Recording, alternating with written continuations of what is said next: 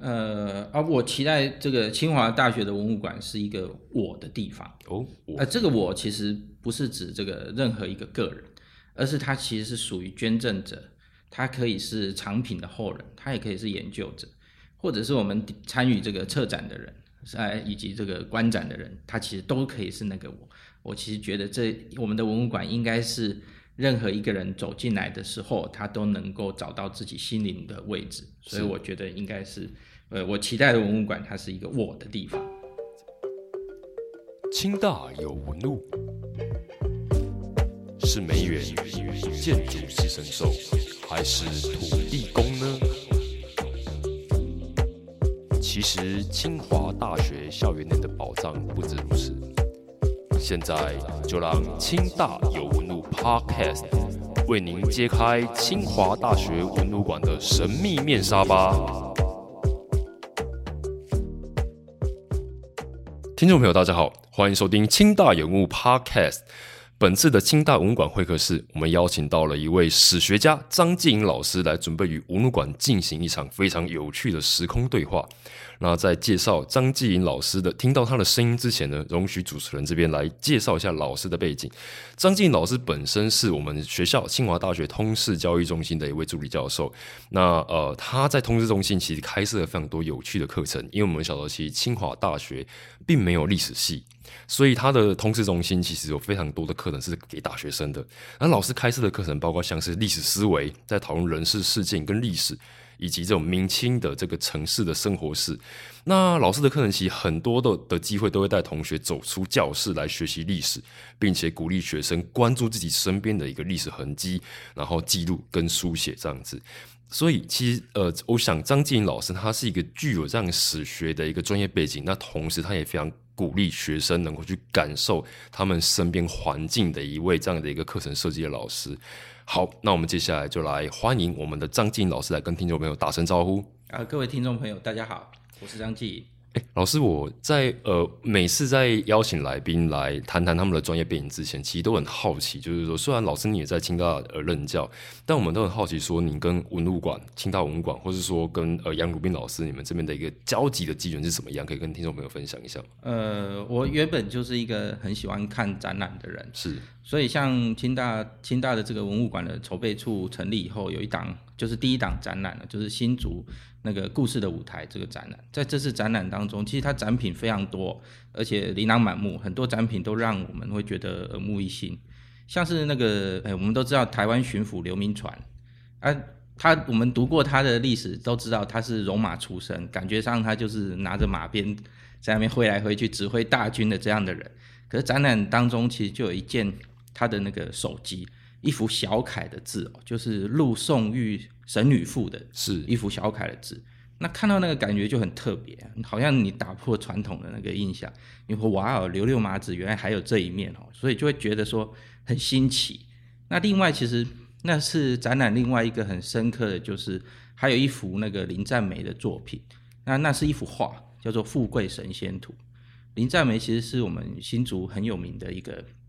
清代很有名的一个士绅，是。那他其实是没有正式科名，他跟郑用喜不一样。郑用喜是考上科举，他其实是没有正式科名。可是他其实这个人为为人就是急公好义，而且又懂得这个诗文乐理，哎，琴棋书画他其实样样精通，是一个很多才多艺的人哦。哎，戴朝春在反清的这个时间点上面，他其实是组织团练，协助清军去平乱的。哎，史书上面是说他回家纾难，在所不惜。所以显然他是一个在这个不敌，不管是对新竹这个地方，或者是台湾历史的发展过程，他都是一个很重要的人物。可是我们其实除了看到，哎，看到他现在有诗文的这种作品留下以外，其实很少看到他的手机或者是他的那个画。哎，那我们其实，在城市里面以前还可以。看到他建的这个浅园的遗迹的这个门口有门门额上面还有他自己写的那个浅园两个字，可是这个遗迹前一阵子也拆除了，所以这个字也就，哎我们也看不到了。对，那你顶多就是在这个城隍庙，哎会看到他送的一方匾，大丈夫生的这个匾，除此之外可能就没有看到这个文物了。不过就是很幸运的，就是在文物馆里面，就在新竹教书，你讲到这么重要一个人，你似乎没有一个。什么东西可以跟物品对物品文物可以跟学生讲的时候，哎，你竟然可以在我们文物馆的这个展览里面看到一个这个富贵神仙图，你就会想，我们这个文物馆里面到底还有多少有趣的东西，或者是可以让我们继续探索的那个那个部分哦，所以你就很想一探究竟哦。啊，我觉得我其实蛮幸运的，就是其实文物馆现在的发展，它其实很希望能够结合展品，还有这个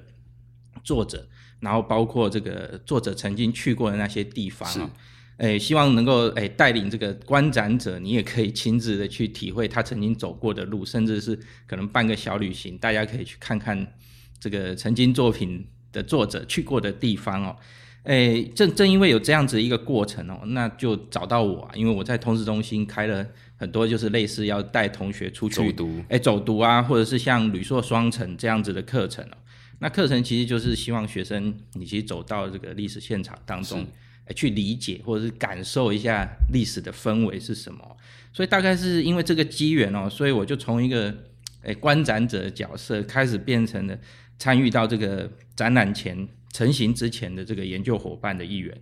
那也因为这个缘故，所以其实也就有机会就近距离观察到杨老师啊。以前大概就觉得说，哎，杨老师为什么会收藏啊？对，就从他写的文字里面，你大概看他有有一篇他怀回回忆一位这个古董商赵老的文字里面呢，他你大概就会觉得，哎，杨老师大概就是那个传统读书人那种好古雅僻的这一种这种 这种学者哦。可是你实际上。跟他近比较近了一点，听他讲这些文物以后，你其实会发现，哎，他其实是有一套自己的那个，有一套自己的世界观跟他的价值观在，所以他其实是用这一些藏品一直在建构他的这一个，哎，世界观是什么，或他的价值是什么。所以其实你你了解了这一点以后，你会发觉说，哎，他其实这个收藏，或者说他最后捐出来以后，我们文物馆的特色。其实都跟这个是有关系的。那我我想我就是从这些藏品，然后再逐渐的去认识到这个收藏者或者捐赠者杨老师，然后再从这个藏品去联系到的背后文物的这些这些作者跟他们的时代。是，所以这大概就是我跟这个文物馆的最主要的这个联系所在，就在这里。其实刚老师，呃，你有提到一个非常重要的一个。讲述历史的一个关键的物品叫做文物，嗯，因为今天文物它今天只要存在，我们就有很多的一个故事能够从这个文物去延伸出来，是包括可能过去人怎么理解他们当代的生活跟社会这样子。但如果今天文物可能因为呃整修。拆除，甚至是可能又更加极端的，像是战争。那这样的文物如果不见的话，我们再去重塑了某一段历史的时候，可能就会有它的一点点的难度。所以我就会很好奇，说就一个史学家的专业来看的话，你们会怎么理解一个文物这样的一个物件？会用什么样的观点来切入它的一个观察跟理解？这样子。嗯嗯嗯嗯。其实史学家的工作，他他习惯就是我们大概在研究历史的人的习惯，大概都是从文字开始。嗯所以其实想，诶，例如想想对过往的这个历史进行探究或者研究的时候，我们都是一头就栽进那个史籍当中或者古籍当中。那古籍它就是文字的集合嘛。那即使像近年来史学界其实很提倡这个田野调查的研究方法，可是像我们研究历史的人到这个田野调查去的时候，第一步其实也是去寻找说到底有什么文字是留在那个像是庙的碑文这样子。所以其实我们进庙里面。可能那里面有很多百年的老庙，神像也是老的，神桌也是老的。可是我们进去一定先看就是那些牌匾啊、碑文、楹联这些东西。那你你说我们会不会注意神像啊，或者是那些桌椅这些东西，或神桌这些东西？而我们可能就不会去注意到说，哎，它的样式是什么啊？像我们新竹有所谓新竹样式，对对对对，这个东西我们可能就没有那个感觉。可是如果在那个神桌的边边，他给你刻了什么？这个桌子是新竹的某个士绅哦，捐的，捐的，对不对？或者是哦，这个这个香炉是大正时候的香炉，或那神像的神像上面有什么咸丰时候的这个年号的时候啊，我们就会特别注意，因为其实历史学者最重要的地方就是他其实是从文字去进到，哎，回还原到还原那个历史的事实发生了什么事情。不过这也不能说我们不重视文物哦，而是因为我们研究的习惯其实就是把那个焦点放在文字上面。那当然，其实史学家其实早就已经有意识到了，就是像时代的这种痕迹，不会只是单纯在文字上面呈现哦，它其实在文物上面也会刻画这个东西。是，所以像近代史学的发展里面，其实用文物来理解历史，已经成为一种诶研究的方法。像这个在这个民国初年，哎，也是我们清华的前辈啊，王国维他就提出这个二重证据法，他就觉得说，这个研究纸上的资料，研究的时候用纸上资料之外，其实还要注意地下出现的这个新材料。那像我在来清华任教以前，是在中研院的史语所任这个博士后的博士后研究的这个工作。那史语所其实也有一文物馆，它其实里面收藏就是当时这个。所长傅斯年先生提倡那个上穷碧落下黄泉，动手动脚找东西哦，在这个新学术的潮流之下哈，他其实去哎发展出来哎，就是等于是他发掘出来的这些文物，哦那这些文物其实都跟文字史料，它其实都能够辉映出一个时代。有时候交织出来以后，那文字跟文物交织出来的那个时代哦，可能比你单看文字更为鲜明，甚至更多时候你会发觉文物其实提供了更多面向去理解历史的那一个。那个面，那个那个那个那个功能哦，那正因为文物本身有这么多的讯息哦，有时候其实单一个史学家你很难掌握这么丰富的知识哦。可是即使如此哦，史学家其实对文物的关注方式并不是无迹可寻哦。诶，史学家其实他大概没有办法说很全盘的掌握一件文物所蕴含的背后的那个知识。可是其实我们其实会去试着厘清这一个文物。它存在的这个各种脉络，这些脉络其实可能有些是来自史学知识，有些可能要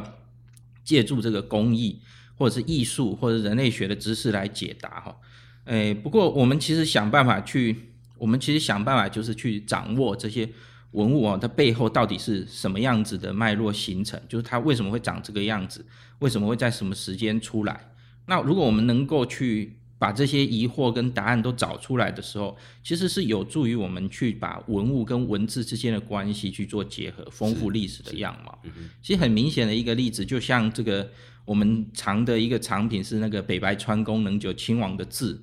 哎，这个其实北白川宫能久亲王在我们的历史知识里面，他是一个人物。哎，他是一个人物。那他在台湾的历史舞台登登上这个历史舞台非常短，他就是一八。那个乙未年的时候来到台湾，对不对？来接接收台湾的这个一个一个亲王，而且在很快的过程中，他其实是在记载中他就病死。哎哎，对对，传说中是战死，对对对。那那个记载是说他就生病死了。所以，哎，你其实我们对他的了解，他就是一个殖民者的接殖民地的接收者。可是当你看到说，哎，他其实有一一幅一一个一幅字是写着以义理为丰年，以忠恕为珍宝，另一幅写的这个。静坐观其妙，这样的，哎，似乎好像有另一个面向的北白川宫在我们的面前哦。那其实我们我们会进一步去问的问题，可能就是为为什么北白川宫会写这些字？还有更有趣的就是这个字应该不是他来台湾写的，可是他竟然在台湾的古物市场里流流通，然后又被杨老师收藏，然后最后进到我们的文物馆里面。所以其实这些问题就不止让我们认识到，哎，多认识这个这个人。解答这些问题的时候，甚至可能是某一些时代的轨迹，同时我们都能够找到答案。是是是是，这样听老师您说起来的话，其实史学在对于文物的一个理解，它其实是一个方法论的演进。包括你们可能过去从文那个文字的判读，到后来强调田野调查，跟注意这些文物它背后的一些资讯，能够让一个历史的一个现场，它能够还原的更加立体。那我觉得这非常有趣，因为这样才能够让呃更多的人能够接触历史这个东西啊，是是，因为我相信其实呃文字的判读，它可能的需要的门槛可能非常高啊，对。但是如果能够身临其境的，不管是看文物本身也好，或是进入到了某个文物的现场。可能是一间庙宇或是一个古厝，那种感受力其实是更强的。没错，没错。对，那这后续就可能就是老师你开设通识课，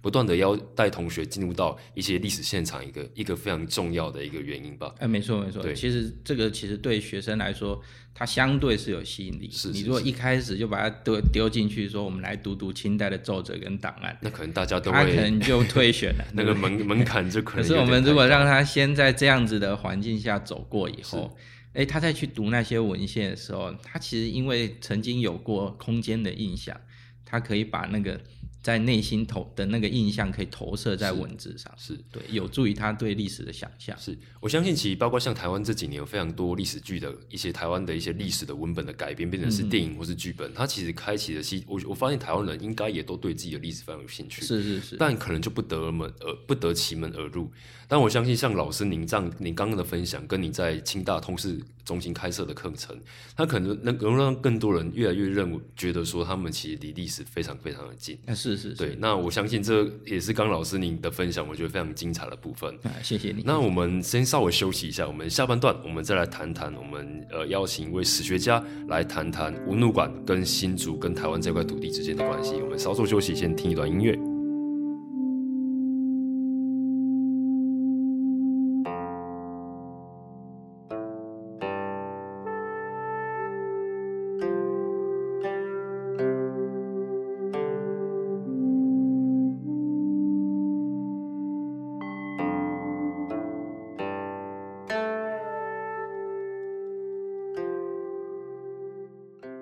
感谢听众朋友回到我们清大文管会客室的一个现场，现场的来宾是我们的一个史学家张静老师，同时也是我们本校通识中心的一助理教授。那呃，其实刚上半上半段的节目，我们听老师分享了非常多让史学他们如何看待文物，他一个方法论的一个延伸，跟对于田野调查的一个关照。那呃，节目下半段其实我非常好奇哦，因为我们。呃，清华大学的文物馆，目前在我们南校区，它还在一个工地的状态。换句话说，就还在施工当中。可是我们都知道，说清华大学它坐落的新竹，其实也是相对台湾来讲，也是一个非常早发展的地方。然后南校区过去、现在还有一些过去前人所生活的遗址，它未来可能会成为我们文物馆规划设计一个非常重要一个融入的一个对象。这样子，那我就想请问老师哦。呃，因为老师您过去可能带学生在新新竹的这样的一个课程操作，你以你对新竹的了解，文物馆跟新竹之间有什么样的关系跟连接，可以跟听众朋友分享一下吗？嗯，好，呃，新竹哦，其实是一个开发超过三百年的一个地方，是。那像东门城，它的它其实站在那个地方，大概已经一百九十三年了，再过七年可能就要帮他庆祝两百年的生日，对啊。那像以我们新竹市来说，在行政上面，它其实升格成省辖市也已经经过四十年了。所以其实这个地方，它其实曾经是北台湾最大的一个城市，文化的古都。它它的地位其实甚至可以跟台南府城相媲美哦。那现在它其实是科技城，科学园区在我们旁边，这个傲视全球。哎，所以无论它的过去或者是未来啊，这个城市其实都充满各种光芒。那自然呢，在这个这样子的一块土地上面对不对？这文物啊，或者是文物的创作者，他其实很多都跟新竹有关，甚至是在这边成长的人哦。那像我们文物馆里面有一个有一类收藏，其实叫做昆岛遗珍，这是台湾汉人的书画，其实里面就有不少是出身新竹的这个这个书书家或者画家哈。那其实有的时候，哎，你会你会想哦，就是到底文物该不该进到我们文物馆里面？这其实是一个两难问题。一个是文物馆，如果是文物如果收藏到博博物馆里面以后，它其实本身的那一个脉络其实就消失了。是。可是如果你文物要是留在像新竹城谁的家谁的家里面，它如果一个保存不善，或者是啊有个风险，对，或者是传承的时候没有传承好，哎，这个东西很可能它就它就消失了。或者所以两害相权下，好像把它拿进来博物馆是一件更好的事情，安全对安全的事情。可是我们其实文物馆在做的一个工作，应该就是要想办法让它原先的那个脉络，其实可以继续保持在它身上。而且其实我们学校的优势就刚好很多作品，我们其实是跟新竹有关，我们又在新竹，所以其实我们还可以让这些作品跟这个城市里面的其他。可见的这个遗迹哦，它产生一些有机的连接哦。像我们文物馆收藏了很多幅这个李义桥的书籍，它其实是日治时期台湾这个书法当中非常有名的名家哈。嗯，我可是我们在城市里面其实也会看到他的作品。哎，在哪里啊？哎，其实像这个在新哎，我们的我们在这个城隍庙附近有一个新富珍。糕饼店啊，它也是百年老店哦。你在它的招牌其实就是李义桥的手的题字，对对对。那像北门街上面有一个百年的百年的这个佛具店，叫老正兴，它的招牌也是他提的。还有周易记，现在正在整修的一个古迹哦，它的门额也是也是那个李义桥李义桥写的。还有在那个清朝湖畔的灵隐寺，灵隐寺三个字也是这个也是李义桥所书哦。所以其实，在城市里面都会看到这些东西。那另外一位其实也是蛮重要的。重要的一个书法家，我们也有收藏他的作品啊。他是张国珍先生，张国珍先生他的作品其实也是一样，我们到处在这个新竹城里面的这个招牌，其实都可以看得到啊。举举例子给给大家听哦，大概就是那个，哎，在北门街的北门街的北门街上有一个棉被行，叫这个新合发，哎，新合发那三个字也是他提。是，还有就在中央路上有一个金香行，叫景新金香行。景星两个字也是他提的，那这些招牌其实虽然说啊，感觉好像这个就是生活的东西嘛，充满了市井之气，可是这些反而让我们可以看到，就是那个活生生的艺术家，他不是单纯的写写条幅啊，或帮人家提个字哦，那个还他其实还有在帮人家可能来求字，或者是人家请他帮他提这个对开店招牌招招牌嘛，所以你换个换个角度想，哎，我们新竹的这个。店家其实文化水准，或者是他展现出来的那个文化气息，其实是很高的。对对对，所以其实这两个东西，它就可以是一个互相对照或连接。那另外一个就是，另外一个就是说，诶，有一些东西我们不见得有收藏。可是其实他们这个像日治时期到民国之间的文人有很多作品哦，我们其实不见得都能收藏。但是这种遗珠之憾也能够在我们的城市里面走动的时候有一些弥补哦。像我们其实我们有收藏像朱启新、朱启新啊、郑怀坡的作品哦。可是除了这两位以外，跟他同时代的新族人，像魏金龙啊、许霞年、吴超伦这些人，我们其实就没有他们的书籍。是，可是其实我们如果如果真的走出去看的话，你到十八尖山走一走的时候，像那供奉石观音的这个小庙里面，哎，你会意外发现啊，许霞你还帮他提了字哦，啊，提了那个什么十方弘法哦，八八德阳光这样子字就在那个地方，哎，你就你就觉得哎，虽然我们没收藏，但是这一块好像缺角，好像也被补上去了。那另外像这个魏金龙啊，或者是这个吴朝伦的字，其实我们在关帝庙里面两块碑其实都可以看到他们的字哦，一个是那个。重修新竹关帝庙记哦啊，这个庙记的内容是黄望成写的，可是那个书法啊，书法字是这个吴朝伦写的。那另外一个是《岳二王传略》，这个其实那个作者啊，就是写文章的人叫李安，那可是呢，写书法的就是魏金龙。是，所以其实我们其实都还可以在这些地方看到他们的作品啊，展现在我们的眼前哦。那其他像这个，我们收藏很多一九四九以后来台的这个文化人，其实他们也都在新竹不同的地方，也都留下很多痕迹哈。这些例子其实就告诉我们，其实博物馆跟这个地方，哎，你你说它没有关系嘛？那那那就没有关系。可是如果你仔细发现的时候，这连接是很强烈的。尤其是我们其实就是收藏的，就是很多都是我们地区特色的这些文人，所以其实这个这个部分其实是很明显的。而且这样子的话，我们可以从文物馆知道这样的一个文物背后它的作者的背景。那我们今天亲身来到新竹市的城市来做这个漫步的时候，我们更能够知道这些人他们曾经是活生生的活在这座城市，他们可能走过了痕迹，跟他们发生的所建构的一个社会关系的这个网络。哎，没错没错。对，我觉得这个非常有意思哦。嗯。而且这东西我所知道也是杨老师他可能在收藏的时候，他也刻意的收藏一些可能跟新竹这边相关的一些文人的作。是是是，对，那哇，那其实刚跟老师这边谈起来的话，那这些文人跟新竹的关系可以说是密不可分。换句话说，可能过去这些文人雅士他们跟社会之间的互动其实非常非常的频繁。那我相信这东西如果回应到我们文物馆上面的话，我也想问问看老师哦，因为。呃，您刚这样子一讨论之后，我发现其实文物馆它所收的这些文物，其实它有很多的一些公共性，跟很多的跟这一座城市之间的一些社会的对话的可能性。那老师你怎么看待哦这一所它的这所文物馆它未来可能担负的一个教育或者说公共或者说文化的一个意义跟可能性呢？嗯，诶，其实博物馆或者文物馆的这种公共性问题哦，其实已经有一套很完整的这个。理论存在了，而且其实我们也有很多这个国内外成功的例子是可以做学习跟模仿的。啊，我我如果这个问题是我在思考的话，我会想到的是我们产品到底是能够让我们做些什么，是或者说这些做这些事情只有我们能够去做的。其实想一想，其实第一个，我们的我们的文物当然它其实有很明显的这个特殊性哦，所以我们产品多是这个传统的书画哦，从清代一直到现代的作品其实都有。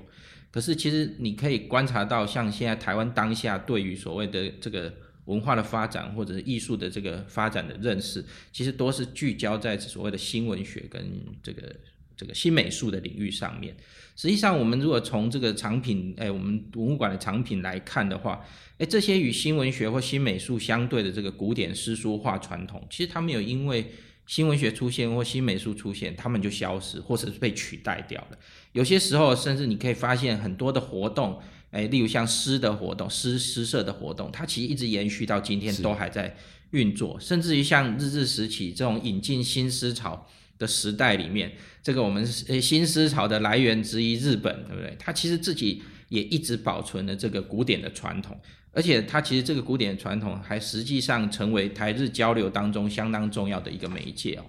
诶，我我其实我其实觉得这些还没有被大家正视的议题。那如果等到说大家真的再去去去意识到说这个重要性的时候，可能要花很长的时间，大家才会意识到。可是这个很长的时间，其实对文物的留存是一个很不利的事情，是一个考验。它很可能在民间就已经消失了。但是我们其实刚好就是在大家还没有正视到这个问题之前，已经开始做有系统的这个收藏的时候，哎，未来我们其实就为这个研究，或者说这样理解。台湾这个艺术或者文化的发展呢，其实我们就留下了一条很重要的线索，而这一条线索其实它会让我们学校，哎，或者我们的文物馆会成为一个研究很重要的一个基地。是，哎，这个其实是我觉得是第一个很重要的重要性的。那当然，我们的作品，说实在的，在收藏的这些对象当中。哎，我们其实收了很多名人的作品，像于右任啊，哈，这些大家都能够耳熟能详的人物哈。不过我们也收了更多是这种有地区特色的这种人，他们其实生活在新竹，或者是他主要的艺文交往的这个活动啊，可能是这个北台湾区域，或者是他有很强的这个地区性哦。哎，这其实显示我们呃在收藏过程当中，像杨老师、方老师的独特的这个眼光。可是这些人物啊，其实就有一有一些问题，就是其实我们有的时候对他们不是很了解。对，哎，可能知道名字，可能知道画作，大概知道说他是什么样的一个人。可是他生活的细节，或者他的传记，或者他的哎这个创作的相关的作品，甚至师承，我们这些其实不是一个常常是一个知道的很片段，甚至模糊不清的一个状况。那这其实就会影响我们去判断作者或者是。作品的意义哈，不过还好，就是我们刚好就在新竹，是，所以很多这个作者或者是作品，虽然说哎，它的脉络哦，可能就在这个城市的某个角落，走出去就看得到，或者他等待我们去发现它了，对不对？那我的想法其实是我们其实是可以透过文物去找人，文物的作者他可能已经故去了，不在这个世界上了，可是我相信这一些作者的后人可能都还生活在新竹哦。那他们或许都会知道说，哎，其实我们家族先人的一些事迹。所以，如果我们可以透过这个文物去跟这些家族做相互的这个结合的时候，而我们典藏的可能不是单纯的一件文物而已哦，而是一个整个家族的记忆在那里。甚至某种意义上，我们收藏的是文物，但是我们把记忆的部分。跟这个家族再分享，把记忆的部分还给这个这个家族。那这么一来，其实我们文物馆它的这个所谓的公共性，其实这个更强。我们其实就用文物去文连接的文物，也用文物去连接人物，连接那个时代，甚至连接我们的地方哦，形成一张这个纵横交错的这个文化网络。那其实这样子的好处是。哎，这个纵横网络如果能够出现的话，我们的文物馆的重要性就不再只是单纯的研究者的资源了，它同时也可以是所有人的一个文化资产。是，只要你愿意想要了解这一个跟这个从文物进去了解这个文化背后的那个文化意义的话，都可以进到这个图哎这个文文物馆里面，然后从这关网络出去寻找它的痕迹。是，嗯，那其实呃另外一个我觉得也是很重要需要。哎，来来讨论一下的，就是我们学校其实是，哎，应该说我们的文物馆其实是校园的文物馆，所以其实它本身就是兼具了这个推广教育的一个重要责任，而且可以说这个就是我们本来就应该负的这个义务所以其实除了我们呃未来可能会开设一些课程，让我们清华的学生可以透过文物去理解历史文化之外，其实我们也也试着可以跟跟这个新竹的各级学校进行合作。我们新竹其实学这些各级学校许多都有这个百年历史，对不对？啊，都比我们清华还要老的，还要老，对对不对？应该说附校比我们附校还还老了哈。那甚至很多都近百年的历史，这些学校它一定有相当丰富的这个诶诶校史的典藏。哎，只是说，哎，过去的时候可能我们没有做这个连接的时候，它其实意义可能不会那么凸显。可是如果有这一个连接跟合作的时候，你光是想说想到他们同时这些我们文物馆里面的我们文物馆里面的收藏跟这一些学校里面的典藏，他们在同一个时代里面啊，就你光想到时代，你就会觉得，哎，这些文物之间它其实是有互通或互相解释的这一个功能存在的。哎，那其实我觉得更重要的是，我们其实可以，如果真的有能够做到这样合作的机会哦，更重要的是，我们其实可以让这个文物馆的承载的文化跟历史往下扎根，就让我们的学生更早去认识到文物是属于大家的文物，那文物背后的文化到底又是什么？那其实这个其实是一个非常好的一件事情。那如果有这些合作以后，我觉得可以更扩张，例如像我们可以跟新竹其他的博物馆。甚至于我们新竹很多文史的学者啊，这些民间学者，他懂的东西，甚至可能比我们还要丰富跟细致哦。啊，如果能够跟这些合作的话，我们其实文物馆的这个这个收藏或它的解释，它其实就会让更丰富，而且有这个民间的观点可以进到我们的文物馆当中，所以能够更彰显我们的典藏是属于大众的，对，可以让一般人跟我们文物馆一起来如数家珍哦。那我相信，如果做到了这个程度哦，我们典藏除了这个文化跟历史的意义外，其实就会多了一份社会责任在这个当中。是文物馆的社会责任其实跟其他单位在做社会责任其实很不同的，因为其他单位可能他们都是关怀现状，有具体的问题要处理啊。这种社会责任，当然我不是说这个责任哎有有好坏之别，而是我们其实是能够做到。做到跟这一些已经在做的这个社会责任不太一样的，因为我们其实做的事情，它其实是可以探索到时间的深度，而且更重要的一点是，它其实可以触及到人的精神跟灵魂的部分。所以它其实说起来，哎，这个文物馆，哎，文物文物的本身，它可以触及的面向是，可能是更属于人的那一面。哎，那从这些想法来看看，其实我觉得文物馆如果要达到这一些目标的话，或许。它其实会是需要一个很很跨领域的一个合作，是对。那这个跨领域当中，它其实就可能背后所需诶，跟那个公共性的连接就可能也会更强烈。因为我们光思考它里面的产品，它要去解释它，可能就需要历史、文学、艺术、教育这些专对专专业要去投入它的研究。那可能也需要策展啊、数位化，甚至多媒体这些技术的资源。那更重要的是，我们其实另一个跨领域的意义，是我们其实其实是我们的跨领域应该还包括了就走出校园，对，就是走出学术圈的这一个世界。我们其实是会跟藏家或者是文物的后人，还有一般的观展者、一般的民众，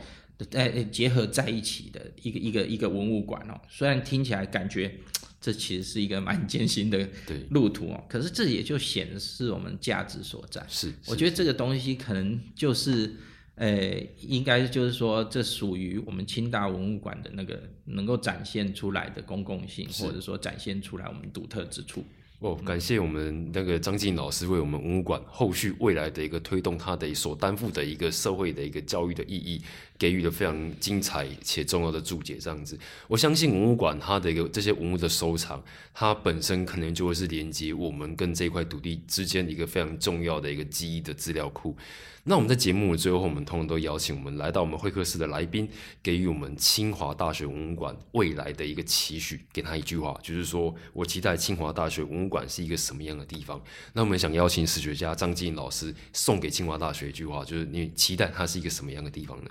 呃，啊，我期待这个清华大学的文物馆是一个我的地方哦。呃，这个我其实不是指这个任何一个个人，